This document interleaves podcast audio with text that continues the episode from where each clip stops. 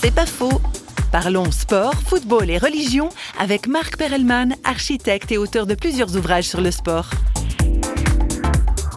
Il y a des formes d'abord de religiosité, au sens euh, premier du terme. C'est-à-dire qu'on nous présente le football, et d'une certaine façon ce n'est pas faux non plus, nous présente le football, c'est vrai, comme une forme de religion, au sens où elle relie les individus. Hein. Religion, ça vient de religio, qui veut dire lié. Entre... Bon, c'est euh, a priori une bonne chose, euh, pourquoi pas effectivement être liés les uns aux autres. Bon, le seul problème, c'est que là, on est liés les uns aux autres pour quelle forme précisément de lien social? Pour quel objectif, pour quelle valeur partager euh, ensemble. Moi, je pense que, évidemment, euh, ce qui fonde cette espèce de communauté euh, sportive ou footballistique, c'est une communauté dont l'objectif, c'est de battre d'abord l'autre. C'est pas faux, vous a été proposé par Parole.fm.